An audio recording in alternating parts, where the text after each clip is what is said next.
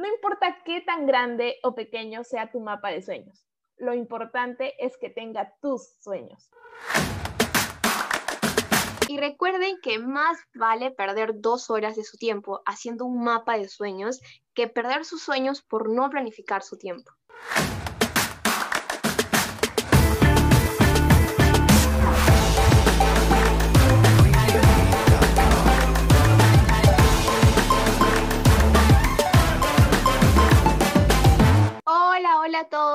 ¿Cómo están? Espero que estén con muchas ganas de tener un gran año, un año espectacular. Bienvenidos al nuevo episodio llamado Mapa de Sueños. Dorita, ¿qué tal? ¿Cómo estás? ¿Tienes ganas de iniciar un gran año? Hola Sof, hola a todos. Claro que sí, tengo ganas de iniciar este gran año. Y es que el 2021 pinta bien para todos y para muchas cosas, ¿no? Sí. Y les contamos que en este episodio vamos a hablar de una herramienta que es muy importante y súper poderosa para lograr nuestros sueños y objetivos de la vida. Y el objetivo principal es que conozcas su importancia y sepas cómo hacerlo. Así es. Entonces, Empecemos resolviendo la gran pregunta. ¿Qué es un mapa de sueños? Pues bien, como dijo Dori, un mapa de sueños es una herramienta. Es una herramienta creativa donde plasmas tus deseos, tus sueños, metas y proyectos.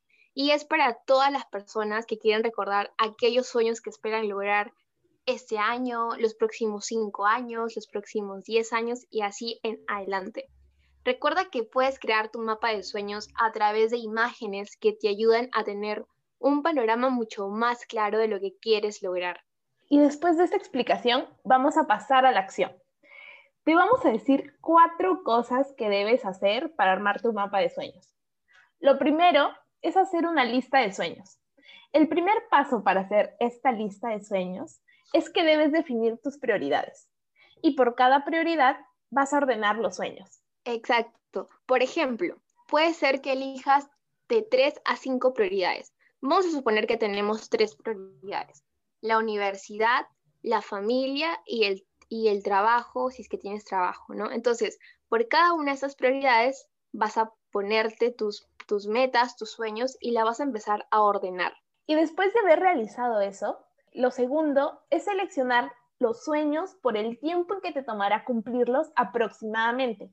En este caso, selecciona los que tengan para ti un plazo de cumplimiento de cinco años o menos. Exacto, porque es importante ponernos metas a corto plazo. Por ejemplo, yo, yo sé que tienes metas probablemente por cumplir en 10 años, pero es importante que ordenes las que están, las que sean más próximas, las que se puedan lograr en 5 años, después en 3 u otras en un año. Y después de definir este tiempo, pasamos al tercer paso, que es el buscar imágenes que se acerquen a lo que tú estás buscando, lo que tú estás visualizando. Y finalmente, pegarlo en el lugar más concurrido por ti, donde lo vayas a ver siempre, para que siempre estés conectado con tus sueños. Así es. Ahora que ya te hemos dicho cuatro cosas que sí debes hacer, vamos a pasar a las cosas que no debes hacer, cosas que no deben estar en tu mapa de sueños. Son tres. La primera, no debes poner fechas exactas. Es decir, no debes poner el 21 de junio del 2021 voy a lograr esto. No. Er, es importante, claro, que ponerse metas, poner fechas, pero un mapa de sueños es diferente a una agenda o a un planner. En mapa de sueños no va las fechas exactas. Segunda cosa que no debes hacer, no debes poner textos grandes. Es más, la imagen debe hablar por sí sola a lo mucho le puedes poner una frase inspiradora, una frase que vaya con la imagen o poner un título para la imagen. Última cosa que no debes hacer es llenar de imágenes tu mapa de sueños. No lo llenes, no lo cargues porque va a ser visualmente pesado.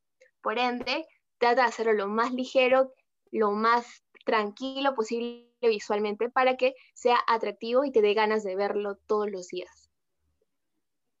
Y ahora sí, después de que ya sabes qué hacer y qué no hacer, vamos a contarte qué necesitas para armar tu mapa de sueños, qué materiales. Y estos son materiales que puedes conseguir en casa, así que no se te va a complicar mucho. Debes tener imágenes impresas o también puedes recortar imágenes de revistas si conectas con alguna. Eh, vas a necesitar una cartulina o papelote, goma o silicona para que pegues, una tijera y plumón negro o de colores para que escribas los títulos de tus imágenes. Y claro, lo más importante, tus sueños. Justo estábamos realizando nuestro mapa de sueños y Dianita, gracias por decirnos esto, una amiga nos dijo, no importa qué tan grande o pequeño sea tu mapa de sueños, lo importante es que tenga tus sueños.